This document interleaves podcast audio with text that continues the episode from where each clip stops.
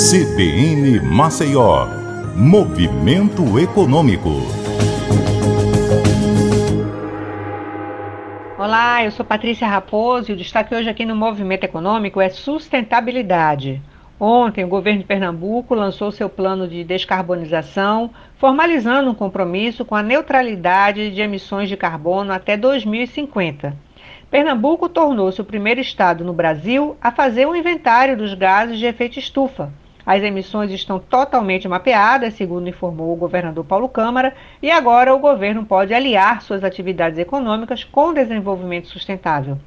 O Plano de Descarbonização de Pernambuco é uma estratégia estadual que visa contribuir para evitar o aumento do aquecimento global e foi construído com apoio da União Europeia e de universidades brasileiras.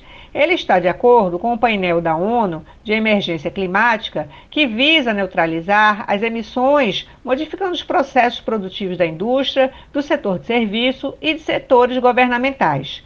Mas o fato é que por trás dessa ação tem uma série de empresas e tecnologias atuando. Eu chamo atenção para isso porque práticas mais conscientes também podem ser lucrativas. Existem muitas oportunidades de negócio dentro desse modelo de sustentabilidade. O mercado de créditos de carbono tende a ser muito ativo nos próximos anos entre empresas da esfera pública e privada. Mas o Brasil, que deveria ser referência em processos mais conectados com o ciclo da natureza, ainda dá passos curtos nessa matéria.